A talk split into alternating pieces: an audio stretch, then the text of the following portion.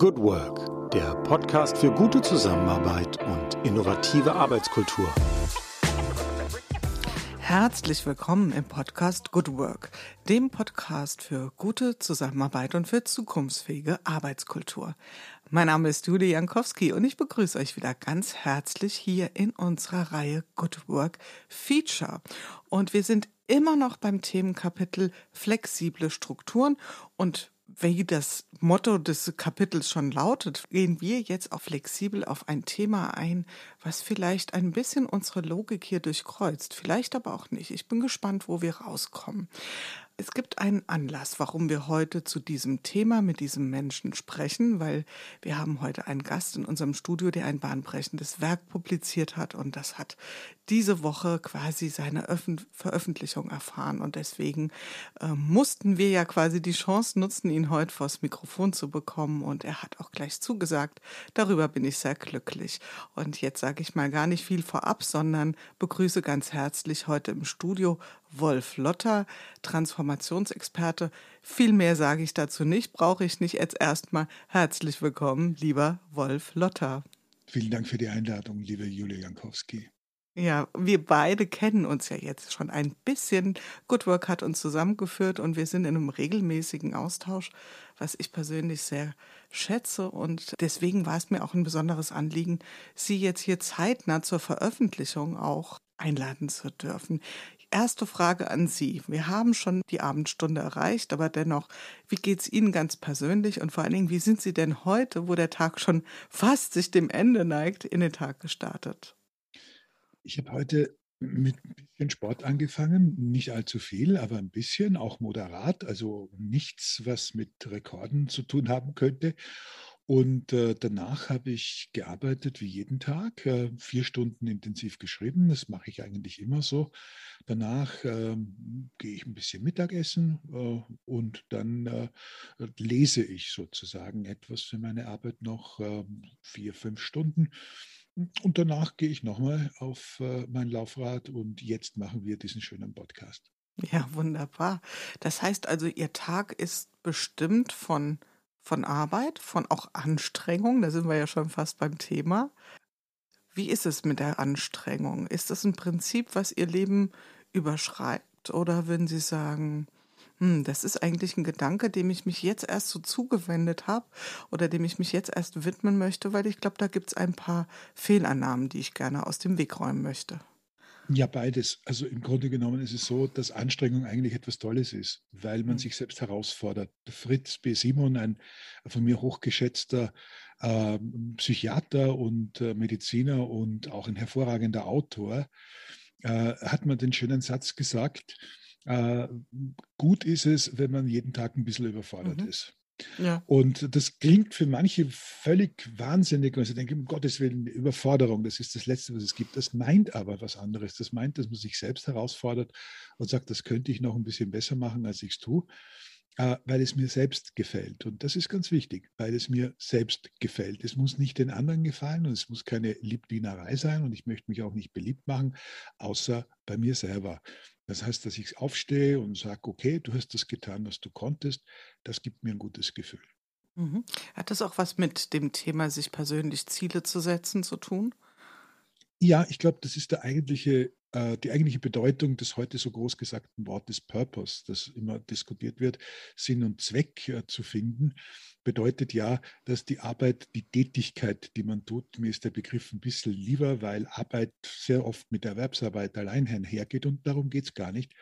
Also die Tätigkeit, die man ausübt, das, was man tut im Leben, eben etwas sein soll, äh, was erfüllend ist für einen selbst und für andere. Das heißt, mhm. ich glaube, dann diese Dualität, was gut für einen mhm. selber mhm. ist, kann es auch für andere sein. Mhm. Ich glaube, das ist ein ganz wichtiger Punkt. Auch mhm. Menschen, die sich intensiv mit dieser Frage auseinandersetzen, quasi darum ringen, was ist denn mein Purpose? Was ist der gute Grund, warum ich morgen aufstehe oder in der Früh aufstehe? Ist ja schon auch die Frage, was in mir ist da für andere. Also es geht eben nicht nur um das, was gefällt mir gut oder was tue ich gerne, sondern dieser Zweck, der auch im Spiegelbild des anderen existiert. Das ist, glaube ich, eine wichtige Komponente, die wir da durchaus mitdenken dürfen. Es ist, es ist merkwürdig. Es ist eine, wenn Sie mir das gestatten, sehr deutsche Frage oder österreichische Frage, sage ich jetzt mal als Österreicher, der halb in Österreich und halb in Deutschland gelebt hat sein Leben lang. Es ist eine Frage, die man sich anderswo nicht stellt. Diese, dieses, diese Verschiedenheit von Ich und Wir ist mhm. etwas typisch Deutsches, äh, weil man offensichtlich eine Form von Kollektivismus verteidigen möchte, die nichts bringt und einen Individualismus Individualismus schlecht redet, der eigentlich nur gut sein könnte für die Gesellschaft und für andere auch. Selbstverwirklichung, um das mal ganz kurz einen meiner Lieblingsbegriffe klarzuziehen, Selbstverwirklichung bedeutet immer, dass andere optimal was davon haben. Ja? Mhm. Also nur das, was man wirklich gut kann, nützt anderen auch. Und deshalb ist es für mich nie ein Widerspruch, dass ich und wer und wer einen konstruiert, der tut das politisch. Mhm. Das ist äh, sicherlich ein Punkt, der ganz, ganz anders hier gesehen wird. Also ich erlebe das genau wie Sie, dass alles, was so äh, in Richtung Individualisierung geht, sehr schnell in dem, in dem Verdacht steht oder unter Verdacht steht, einen Egoismus hervorzubringen. Und da werden ja, ja. wir jetzt ja ein bisschen tiefer einsteigen, denn Ihr Buch heißt Strengt euch an. Ja, muss man sich ja erstmal trauen, ein Buch so zu nennen in der Zeit, wo wir ja oft über das Gegenteil reden, ja, dass wir uns vielleicht zu viel anstrengen, dass wir die äh, berühmte Ameise doch mal gerne in die Ferien schicken sollen, dass wir eine übertriebene Leistungsvorstellung haben, einen übertriebenen Leistungsanspruch. Was wäre so Ihr Resümee? Ist das das, was Sie sehen? Ich vermute mal nicht, sonst hätten Sie kaum das Buch geschrieben. Also die Ameise können wir gerne in Urlaub schicken und überhaupt ganz weglassen. Das, die Ameise ist das deutsche Kernproblem bei aller Form von Anstrengung und Fleiß, die wir zurzeit haben. Die, wir leben immer noch kulturell in der Industriegesellschaft, lateinisch Industria, Fleiß, das Wort dafür, mhm. in einer Fleißgesellschaft. Das bedeutet, dass wir Routinen ausüben. Also wir sind tatsächlich diese Ameisen, wir sind diese fleißigen Bienchen, die aber nicht viel drüber nachdenken, warum sie erschöpft sind. Und das ist der Fehler. Das ist äh, das, das Bild der alten Welt. Äh, ganz besonders kultiviert in einer Industriekultur. Und jetzt lebt man in einer Wissensgesellschaft, in einer neuen Welt, in einer Netzwerkgesellschaft, in der es ganz, ganz entscheidend darauf ankommt, dass man mit dem Kopf arbeitet und sich mit dem Kopf anstrengt und nicht mehr fleißig und routiniert mitschwimmt bis zur Erschöpfung. Das heißt ja, das eigentliche Problem. Die alte Arbeit wiederholt sich in immer gleichen Routinen und Normen. Die neue Arbeit hingegen ist eine, die uns herausfordert, weil sie mit Überraschungen, mit Neuem umgeht, eben mit diesen Begrifflichkeiten und Tatsächlichkeiten, Realitäten der Transformation, in der wir stecken, dass wir anders denken müssen, dass wir in Unterschieden denken müssen und nicht mehr in Standards. Und das ist ein ganz großer Bruch im Kopf und das ist eine ganz andere Anstrengung und Bemühung als die, die wir gewohnt waren, wo man sich einfach sozusagen fröhlich vor sich hin gerackert hat, äh, bis man nicht mehr konnte, aber nie in Funken nachgedacht hat, was man, um Friedhof Bergmann gleich mal zu zitieren, wirklich, wirklich will. Mhm. Und das müssen wir lernen. Und die Differenzierung, die hat mir schon mal total gut gefallen zwischen Fleiß einerseits und Anstrengung, weil ich glaube, das ist tatsächlich eine Unterscheidung, die die meisten Menschen für sich noch so gar nicht getroffen haben, sondern das quasi synonym verwenden. Und ähm, die Unterscheidung, glaube ich, ist sehr hilfreich. Ich habe jetzt mal so fünf klassische Missverständnisse oder sagen wir mal Klischees, nicht Missverständnisse, mhm. klassische Klischees, die wir finden im Kontext von Leistung, eingesammelt. Also hat man so ein bisschen überlegt, was, was ist so, äh, was sind mögliche Perspektiven auf den Leistungsgedanken? Denn äh, wir haben uns da ja in den letzten Jahren sehr schwer mitgetan, auch zu sagen, äh, ein, eine Leistungsgesellschaft zu sein. Das stand ja total in Verruf. Ja, und mit mhm. Aufkommen von New Work oder mit dem vermeintlichen Begriff oder Auslebung des Begriffs New Work umso mehr. Und die erste Perspektive, die ich mal mit Ihnen gerne aufgreifen würde, ist gleich mal so ein bisschen dickeres Brett, nämlich eine ethische Perspektive, indem wir vielleicht uns den Gedanken mal so vor Augen führen, führt Leistungsorientierung nicht dazu oder können wir nicht sagen, dass Leistungsorientierung an sich unbarmherzig ist und zu einer Verzweckung führt, also so einer Art absurden Überhöhung von Utilitarismus? Oder wie stehen Sie zu dem Gedanken? Es ist eine sehr populäre Kritik an einer Leistungsgesellschaft, die es in der Industriegesellschaft gab. Und diese Kritik war ja durchaus und ist auch durchaus berechtigt, wenn man sagt, äh, es geht nur darum, äh, sich physisch zu verausgaben oder genau das zu tun, was man in den Hierarchien tun soll. Äh, also alles, was Leistung, die Fremdleistung, wenn Sie so wollen, ist oder fremdbestimmte Leistung angeht, äh, da würde ich diese Kritik vollständig teilen. Äh, mhm. Das ist ja auch der Grund, warum wir aus diesem Bereich raus müssen und uns bewusst machen müssen, dass das Mitmachen, das Fleißigsein, das Diszipliniertsein keine Lösung ist für eine neue Leistungsgesellschaft. Eine neue Leistungsgesellschaft besteht geradezu darin, dass wir nachdenken, dass wir intellektuell nicht faul sind. Das heißt, nicht alle Dichter, Denker und Innovatoren werden, aber dass wir darüber nachdenken, was wir tun. Nicht? Und das ist, glaube ich, etwas ganz, ganz Entscheidendes. Und das unterbleibt in aller Regel. Also es gibt immer noch diese Mitlauferei, die sich aber dann für möglicherweise sogar Individualität hält. Äh, mir fällt das immer sehr, sehr stark auf und bin ich der Einzige äh, beim Thema äh, Klimakrise, wo alle Leute im Grunde genommen in Umfragen dafür sind, dass sofort alles anders werden muss, äh, mhm. aber es nicht tun.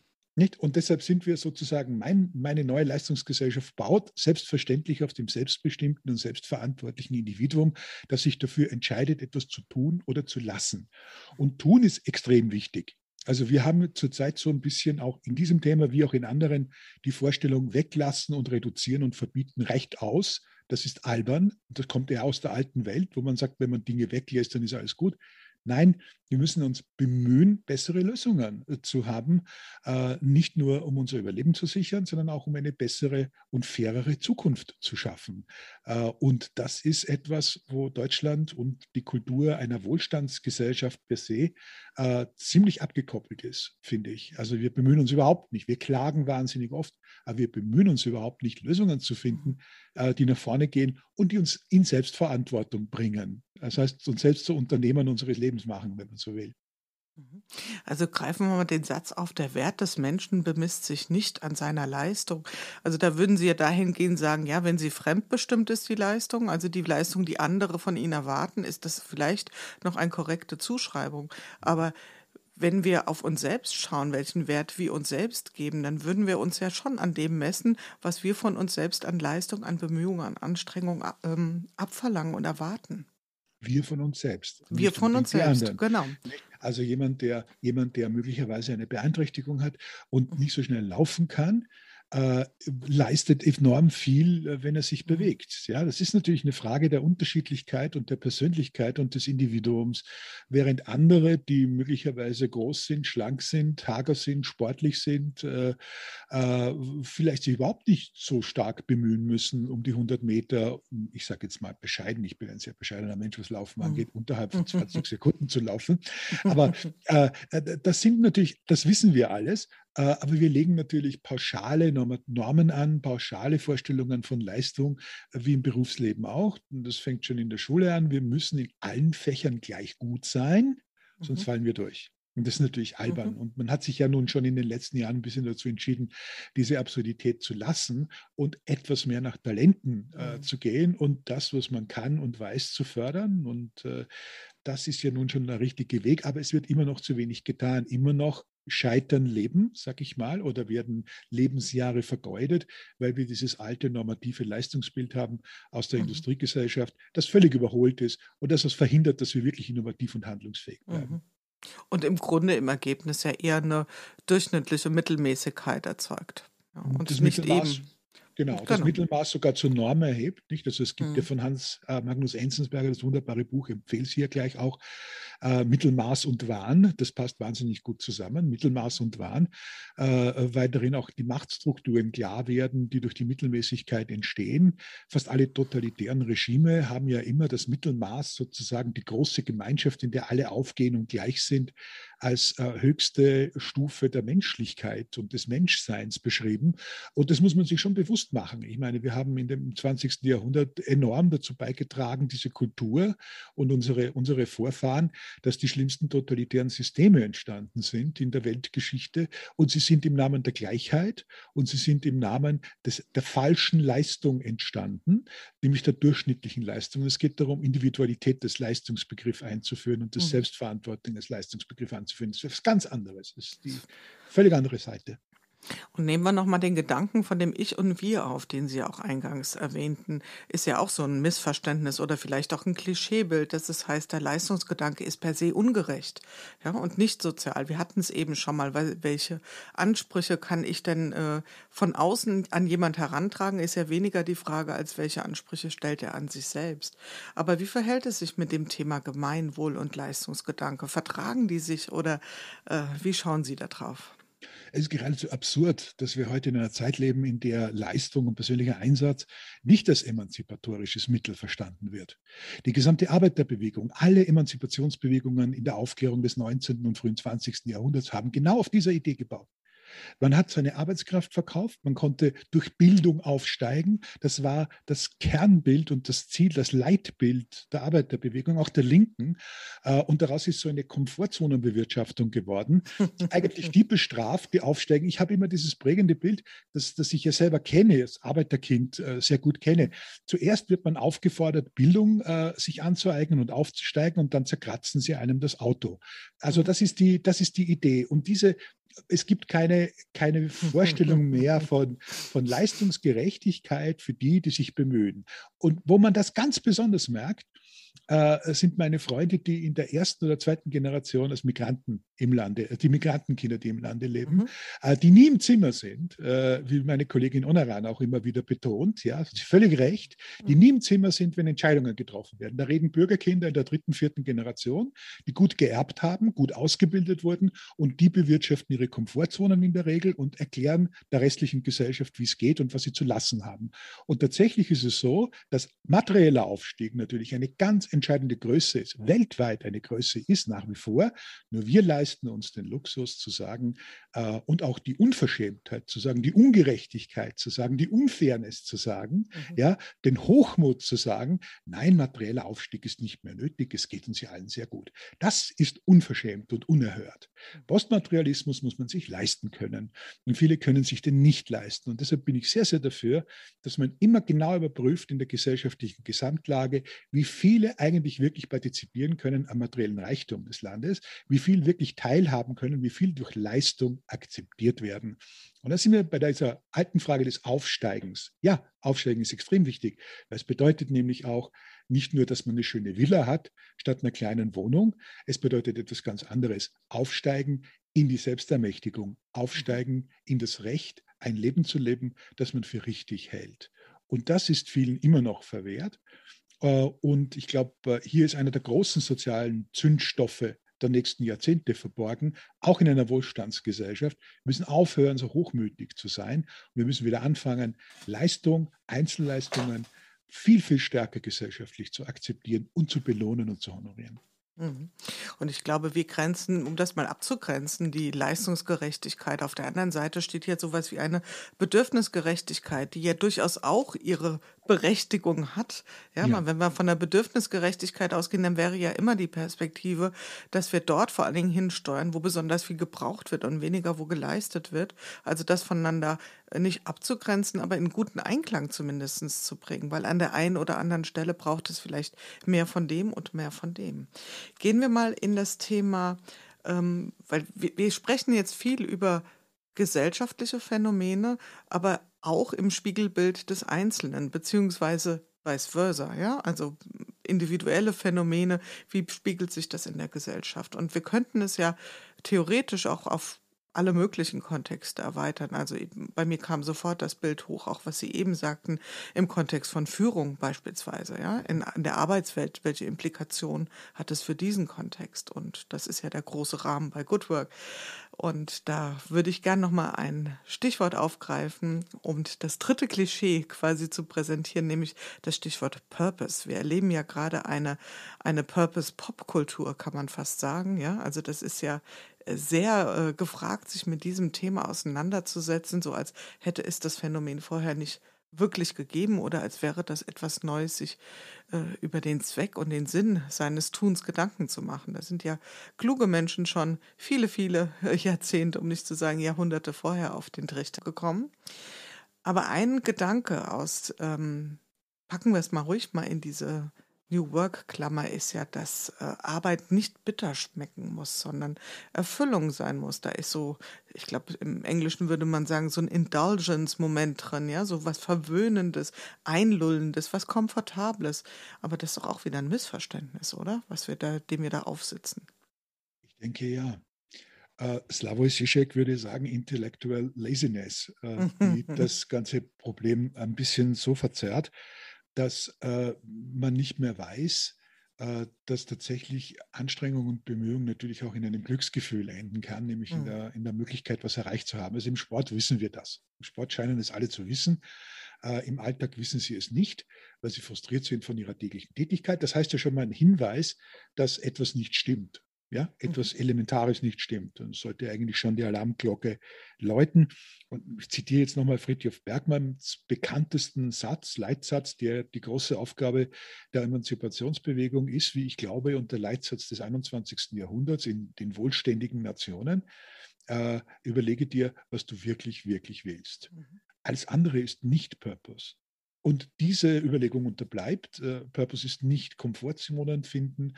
Purpose ist nicht die eigene Abteilung verteidigen. Purpose ist nicht mehr Budget bekommen und mehr Ruhe kriegen vom Chef. Purpose ist auch nicht, äh, dass man Recht hat. Purpose ist nicht die politische Haltung durchdrücken.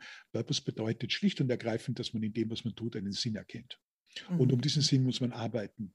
Ja, also äh, ich wundere mich wirklich immer, dass in der ganzen Purpose-Diskussion, Sinn-Diskussion zum Beispiel so wenig Viktor Frankl zitiert wird. Mhm. Ja, es Absolut. Jemanden, ja, also es geht bis Simon Sinek, viel weiter ja, genau, zurück geht es nicht. Genau, genau. Also fantastische Leute, die ja ganz genau gesagt haben, was ist denn eigentlich der Sinn des Lebens? Ja, und dass man das selbst finden muss und dass man sich selbst natürlich mit sich selbst beschäftigen muss und sagen muss, was will ich denn eigentlich? Und dadurch eine Art Resistenz entwickelt auch den fürchterlichsten Dingen gegenüber, die einem äh, zutreffen können, Enttäuschungsresistenz oder auch Bedrohungsresistenz. Weitermachen können im besten Sinne äh, und sein eigenes Ziel nicht aus den Augen zu verlieren. Und dieses Ziel hat nichts mit Optimierung zu tun, schon gar nicht mit Selbstoptimierung. Dieses Ziel hat zu tun damit, dass man sich überlegt, was ist denn eigentlich meine Aufgabe und warum mache ich denn das gern und das immer wieder neu. Das ist das, das sind bewegliche Ziele, äh, denn man erledigt ja auch das einige oder andere im Leben. Äh, und dann muss man sozusagen sich die Frage stellen, was ist denn eigentlich, und das tun ja auch viele, was ist denn das nächste, was fordert mich heraus, was macht mir Freude? Äh, aber Freude ohne Anstrengung in diesem Kontext bei der Tätigkeit ist schlechterdings nicht vorstellbar. Man könnte Künstler fragen oder Theaterleute oder Regisseure oder Schauspieler oder Musiker, die sonst meiner Meinung nach ein bisschen zu viel sagen über die gesellschaftliche Verfasstheit in Talkshows. Aber diese eine Sache, dass sie sich extrem anstrengen müssen, um eine gute Performance zu machen. Das würde ich gerne mal von denen hören. Das ist nämlich die Leistungsgesellschaft, um die es geht. Eine Leistungsgesellschaft, die sagt, mein Purpose ist, was ich selbst definiere. Ich möchte eine gute Schauspielerin sein, ein guter Schauspieler, der bewegt. Mhm. Ich komme da gerade mal auf dieses Thema Flow zurück. Ja, das wird ja mhm. auch oft in so einen ganz anderen Kontext gestellt oder auch unter so einer anderen, unter einem anderen Blickwinkel diskutiert. Und wenn wir da mal an die Ursprünge zurückgehen zu Csikszentmihalyi, der, ich glaube, er ist Psychologe und der hat ja auch äh, das erforscht, dass im Prinzip die Menschen dann in einen Flow-Zustand kommen, also da, wenn sie Zeit und Raum vergessen, wenn sie genauso in diesem Sweet Spot sind zwischen Überforderung und Unterforderung. Genau. Also es braucht ein gewisses Maß an Anstrengung, um komplett in seinem Tun aufzugehen und dann auch noch mal zu überlegen, was ist denn der Lohn meiner Anstrengung? Was ist der mhm. höchste Lohn? Mhm. Das wäre ja die gute Annahme hinter dem Purpose. Was ist der, der höchste Lohn meiner Anstrengung? Und ich glaube, das hat immer etwas mit einem zu einem größeren Ganzen beizutragen zu tun. Ja, wenn ja. wir das spüren, ich glaube, dass man spüren kann. Ich bin mir nicht so sicher, dass der Geist der Gemeinschaft da immer sozusagen hinter uns liegt, aber es ist, es ergibt sich ja daraus. Wenn jemand mhm. mit sich ringend ein, äh, Stück Literatur schreibt, äh, dann äh, wird äh, mit einer guten Rezeption des Buchs oder mit einer kritischen Rezeption des Buchs, jedenfalls wenn man etwas bewegt, Freude entstehen daran, mhm. ja, was man getan hat. Es wird nicht entstehen, wenn man es einfach so runtergenudelt hat. Und das gilt für alles, was man tut im Leben. Das weiß eigentlich jeder.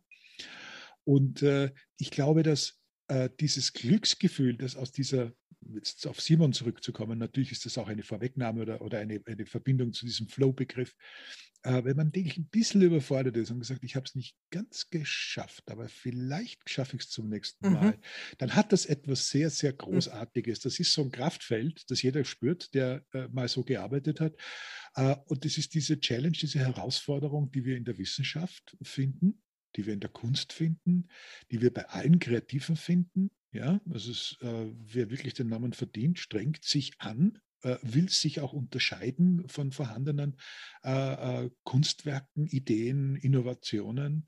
Das ist einfach auch, auch bei Unternehmen so, nicht? Also wenn, wenn ich etwas mache, was alle machen, naja gut, okay, dann kann ich das vielleicht optimierter machen, industrieller machen, normierter machen. Aber es geht ja in diesem Zeitalter auch darum, dass wir Probleme lösen, die einfach nicht gelöst sind. Und das mhm. gibt es eine ganze Menge. Und äh, da muss man sozusagen über den Tellerrand drüber und da muss man in diesen Zustand kommen, um Größeres zu schaffen, als man vorfindet. Und das führt uns dann auch schon zum vierten Klischee. Und das greift genau das auf, was Sie eben gesagt haben, nämlich das Thema äh, Kreativität und Anstrengung. Also Kreativität mhm. im Spiegel der Anstrengung oder andersrum. Ähm, es gibt ja auch so eine vorherrschende Meinung, Kreativität braucht Raum, Raum zur Entfaltung. Würde ich erstmal mitgehen, aber braucht auch Muße, braucht ähm, eine Art Schonraum. Ja, und das steht doch quasi der Anstrengung diametral entgegen. Äh, äh, sehe ich nicht so. Ich glaube, dass alles richtig ist. Es braucht Raum, es braucht Ruhe, viel mehr Konzentration. Wissensarbeit wird unter ganz schlechten Bedingungen geleistet äh, bei uns, nicht nur Großraumbüros, schlechte Homeoffices, keine Idee von konzentrierten Ruheräumen in den Städten, viel zu laute Städte. Also da rede ich schon seit vielen Jahren drüber. Äh, extrem denkfeindliche Strukturen in, einem, in einer Industrienation, die sehr laut ist und sehr, sehr, äh, sehr klirrend. Äh, all das, da bin ich immer dabei. Ich bin auch nicht, ich glaube auch in keinster Weise, dass man Kreativität anschaffen kann oder anordnen ordnen kann. Das ist völliger Unsinn. Ja, also wenn Sie jemandem sagen, sei kreativ, das scheitert fulminant. Machen Jetzt. trotzdem viele, natürlich, aber machen trotzdem viele, wird meistens nichts. Und dann geht es, glaube ich, äh, wenn man das mal abgehakt hat, diese falschen Vorstellungen von, von äh, wie Kreativität äh, funktionieren sollte, äh, wenn man weiß, dass man sich selber in sozusagen in den kreativen Prozess reinführt und selber herausfordert und sagt, das möchte ich jetzt einfach mal machen und sich auch diesen qualvollen Auseinandersetzungen mit sich selber stellt, was das angeht. Denn niemand ist ja strenger als man selbst, wenn solche Dinge vorliegen, weil man kennt das ja auch. Äh, dann glaube ich, äh, kriegt man ganz andere Resultate. Ich bin sehr für Freiräume und Denkräume. Ich bin sogar dafür, dass man äh, tatsächlich Kreative und, und Denkarbeiter aus sehr vielen anderen Prozessen komplett frei hält. Ja, also man kommt ja auch drauf, wer sozusagen hier engagierter ist und Leistungsträgerin und Leistungsträger ist.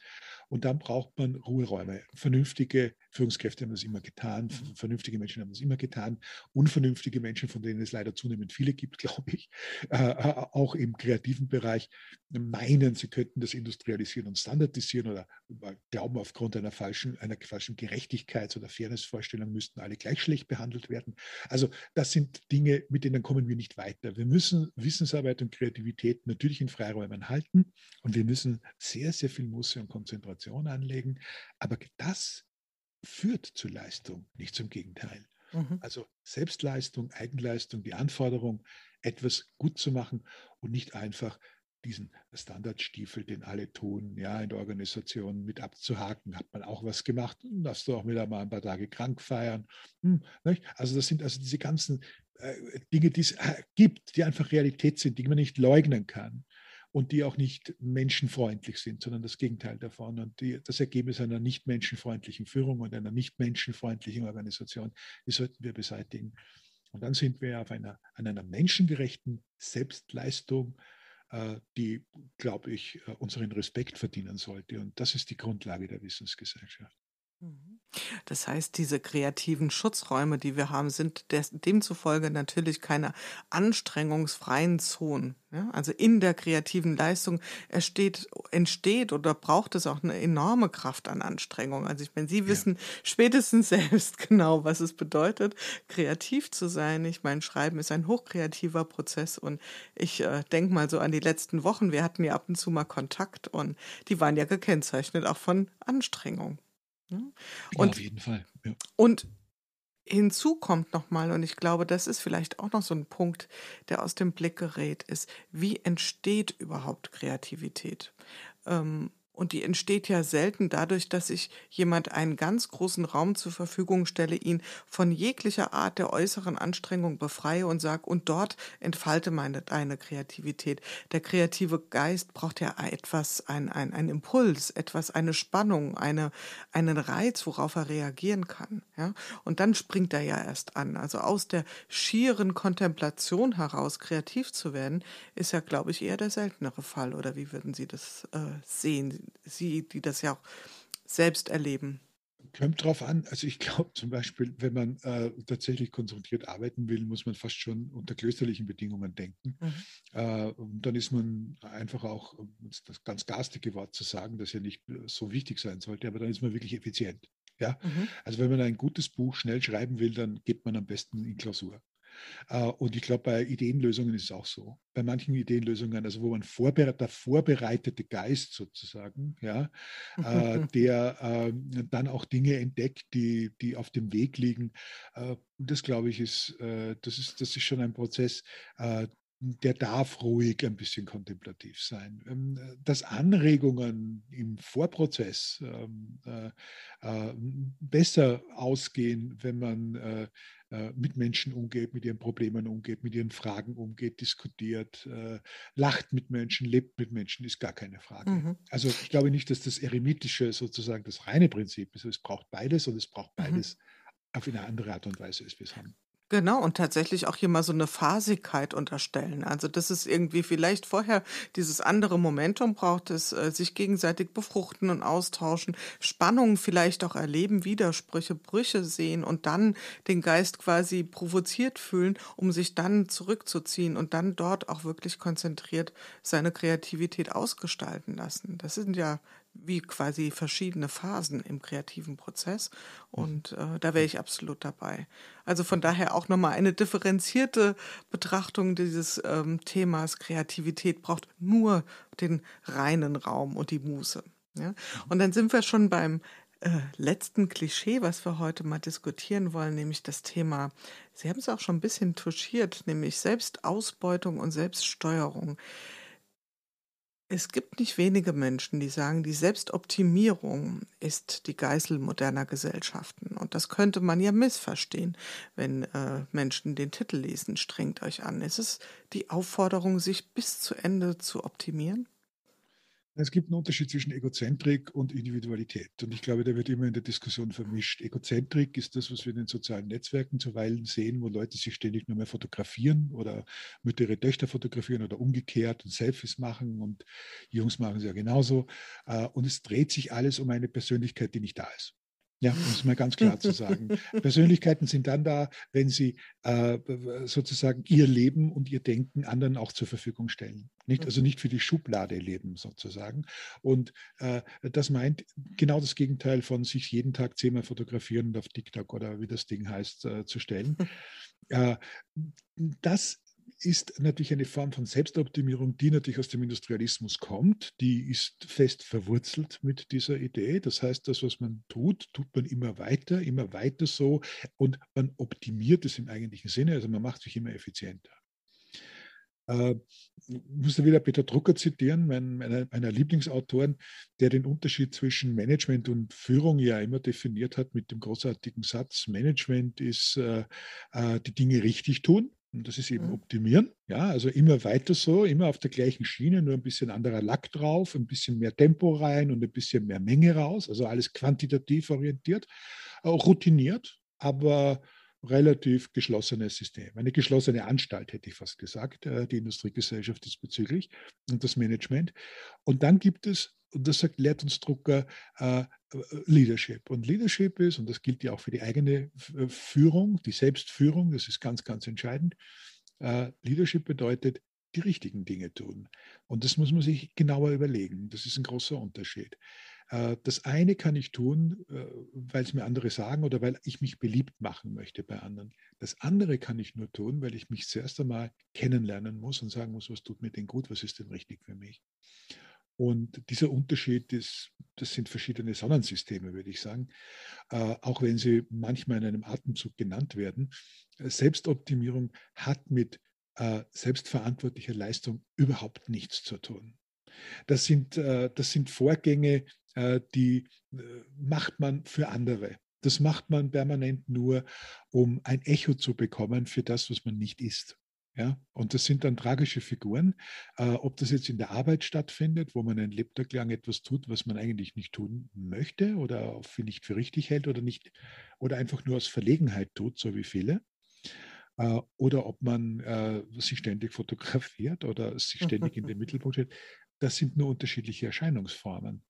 Ähm, äh, wir lernen ja gerade, glaube ich, und das ist ja das Wichtigste in der ganzen Transformation, mit, sich mit, mit, uns selbst zu beschäftigen, ja, uns selbst zu begegnen in einem positiven Sinn. Und das können viele nicht. Ja. Und deshalb haben sie diese geliehenen Identitäten und diese Selbstoptimierung, die halt äh, viel damit zu tun haben, dass man sein eigenes Leben noch nicht verstanden hat, aber das kommt schon. Mhm. Also sie huldigen quasi den falschen Göttern, wenn man das mal so übersetzen kann. Und vielleicht kommen sie ja dann ja auch nie an irgendein Ziel an. Also was wäre denn da wieder der Lohn? Also ich kann mir da kein Bild vorstellen, wenn ich diesen, diesen Idealen hinterher hinke oder hinterher hechel. Ja. Es gibt von, von Karl Merz und Helmut Qualtinger dieses wunderbare Lied äh, vom Halbwilden aus den 50er Jahren von beiden Kabarettisten. Und da gibt es die schöne Zeile, ich weiß zwar nicht, wo ich hin will, dafür bin ich schneller da. Und dieses ist ganz wichtig. Und so leben ja die meisten. Nicht? Äh, und äh, schneller heißt ja auch schöner, äh, scheinbar erfolgreicher, karriereaffiner, angepasster, all the jazz. Also all diese Dinge, die eigentlich von anderen Leuten definiert werden. Da sind die Leute gut und da kommen sie auch relativ schnell an. Allerdings fahren sie entweder ins Leere oder an die Wand. Und beides ist natürlich kein Ziel. Ein Ziel ist, dass man ein Leben führt, äh, das schon, wenn man es lebt, gut ist und äh, das, ich sage jetzt mal, im Normalfall zufrieden macht. Wir wollen es jetzt nicht übertreiben. Das mit dem Glück ist wieder eine ganz andere das Kategorie. Hatte ich gerade auf dem im Kopf ist eigentlich albern ist also so ein Wort aus der Selbstoptimierungsgruppe. Äh, der Anspruch auf Glück. Niemand hat einen Anspruch auf Glück. Ja, das ist völliger Quatsch. Äh, wir haben einen Anspruch darauf, ein Leben zu leben, das uns die Möglichkeit gibt, glücklich zu werden oder zufrieden zu sein. Aber wir haben keinen Anspruch auf Glücklichkeit und diesen Anspruch können wir auch selbst nicht erfüllen. Und deshalb, glaube ich, sind viele so unglücklich und frustriert heute, weil die Ansprüche, die sie haben, nicht nur überzogen sind, sondern auch äh, nicht definiert.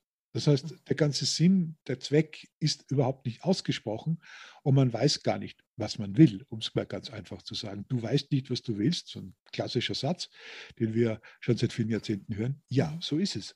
Und äh, das kann man schon ändern, wenn man mhm. sich mit sich selbst beschäftigt. Und da sind wir wieder bei Friedhof Bergmann, der ja festgestellt hat, es gibt offensichtlich sowas wie eine Armut, Armut in Begierde. Also das heißt, wir Absolut. sind arm daran zu wissen, was wir wirklich, wirklich wollen. Also genau. schon allein diese Suche ist ja mit ja. großen Anstrengungspflastern ausgestattet. Ja. Und da sind wir auch wieder am Anfang, dass wir nämlich damit gestartet sind zu sagen, ähm, das Denken in Leistung und in Anstrengung hat sehr viel damit zu tun, dass wir uns Ziele setzen. Es geht eben nicht um eine Verzweckung, ja, mhm. sondern um ein Ziel. Und ich würde jetzt gerne noch mal so zum Ende unseres Gesprächs den großen Bogen spannen und sagen, wir haben ja über die flexiblen Strukturen den Einstieg gewagt. Also vielleicht nur Beobachtung oder ein kleines Resümee, was ich ja aus den vielen Gesprächen hier bei Good Work gezogen habe, ist, dass uns ja im Zuge der veränderten Rahmenbedingungen, ja, sämtliche Strukturen im, in den Arbeitsabläufen, ja nicht sämtliche, aber viele Alltagsstrukturen regelrecht implodiert sind. Ja, die waren plötzlich weg, die mussten neu geschaffen werden. Das war eine große Anstrengung für viele Menschen, auch bis hin zur Erschöpfung und bis zur Überforderung, ja, weil wir das nicht gewohnt sind. Viele Entscheidungen, die neu getroffen werden mussten, in unseren privaten Abläufen, in unseren beruflichen Belangen. Und gleichzeitig konnte man beobachten, in der Weise, in der es Menschen gelungen ist, sich neue Strukturen zu schaffen, also sich selbst wirksam zu erleben, ja, auch wieder als kreativen Geist, wenn man das mal äh, ganz hochtrabend ausdrücken will, dass dann auch ein Ruf nach ähm, größerer Flexibilität laut wurde. Und ich glaube, wenn wir da noch ein Schrittchen weitergehen, dann sehen wir doch genau heute das in unserer Arbeitswelt, dass es auch nicht um Flexibilität geht, sondern am Ende doch um Autonomie. Und ich glaube, das ist auch so eine Diskussion, die im Moment sehr stark zu beobachten ist, dass die äh, Menschen in der Arbeitswelt sich Autonomie wünschten in Bezug auf, wie will ich arbeiten, wo will ich arbeiten, wann will ich arbeiten, ähm, wie viele Tage will ich wo sein, was will ich wo machen. Ja, also das dann nur zu apostrophieren unter Flexibilität ist doch zu kurz gesprungen, oder? Es geht doch wirklich um Autonomie.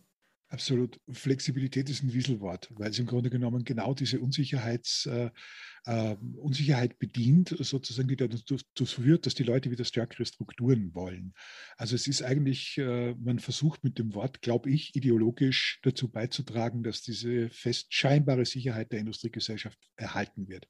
Nein, jeder auf allen Ebenen, in allen Schichten, in allen Klassen, in allen Berufen. Nicht nur die Akademiker, nicht nur die Wissensarbeiterinnen und Wissensarbeiter, nicht nur die akademisch Gebildeten können selbstbestimmt und selbstständig arbeiten. Ich habe gerade dieser Tage ein paar wunderschöne Beispiele äh, gefunden, wo das wirklich auch bei den Blue Collars sozusagen äh, mehr als gut funktioniert, sogar besser als bei den White Collars, weil es nicht so merkwürdigerweise so ideologisiert ist, äh, mhm. das selbstbestimmte Arbeiten.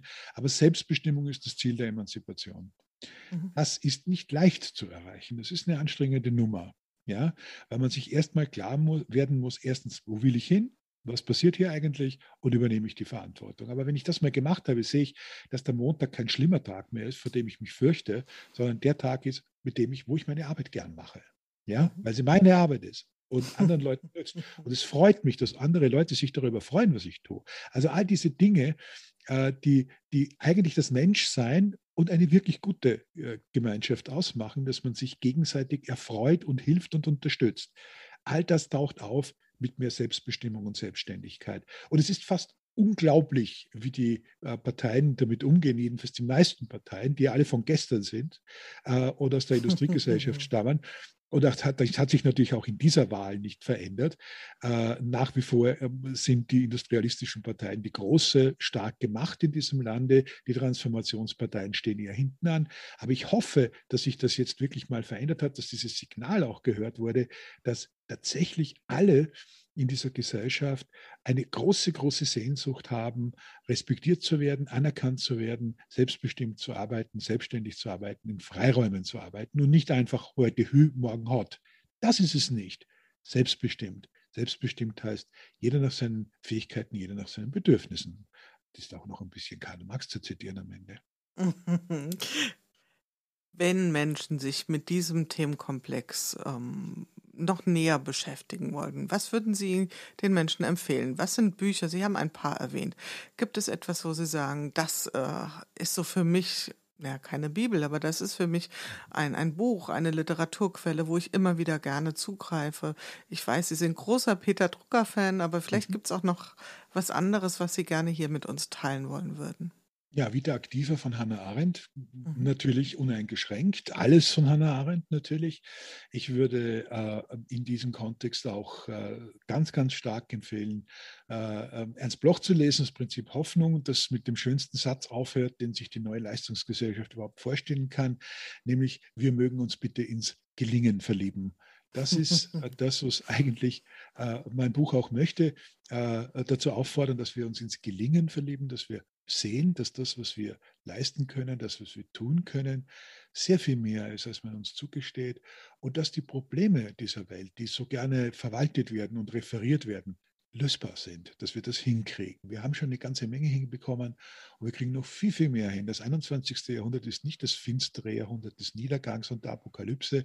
Das 21. Jahrhundert ist das Jahrhundert der Wende, wo Qualität über Masse steht und der Mensch über den Kollektivismus steht, das mit dem Mitlaufen steht. Und das ist eigentlich das, wo ich äh, Ernst Bloch, glaube ich, aus gutem Gewissen empfehlen kann. Äh, verliebt euch ins Gelingen und dann läuft es auch. Mhm. Also ich habe mich sofort in den Titel verliebt, beziehungsweise in das Zitat und würde damit gerne auch unser wunderbares Gespräch, also von meiner Seite aus habe ich sehr genossen, wieder mal mit Ihnen eine knappe Stunde zu teilen. Äh, vielen, vielen Dank, lieber Herr Lotter. Ich würde gerne damit das Gespräch schließen, wünsche Ihnen alles, alles Gute und wir sehen und hören uns hier auf diesem Kanal oder irgendwo ähnliches, vielleicht einen Klick entfernt, ganz sicherlich bald wieder. Alles Gute für Sie. Alles Gute und vielen, vielen Dank. Ja, das war es wieder in unserem Podcast Good Work, dem Podcast für gute Zusammenarbeit und für zukunftsfähige Arbeitskultur. Wir schauen ganz genau hin, was gerade passiert in unserer Arbeitswirklichkeit und welche Form von Arbeitszukunft wir jetzt gerade in diesem Moment gestalten. Wenn euch das interessiert, das Thema, wenn euch die Art der Gespräche gefallen, schaltet wieder ein. Es gibt noch eine ganze Reihe von neuen spannenden Gesprächspartnern und von vielen Folgen, die wir hier in dieser Serie produzieren werden. Bis dahin, passt gut auf euch auf, eure Julia Jankowski.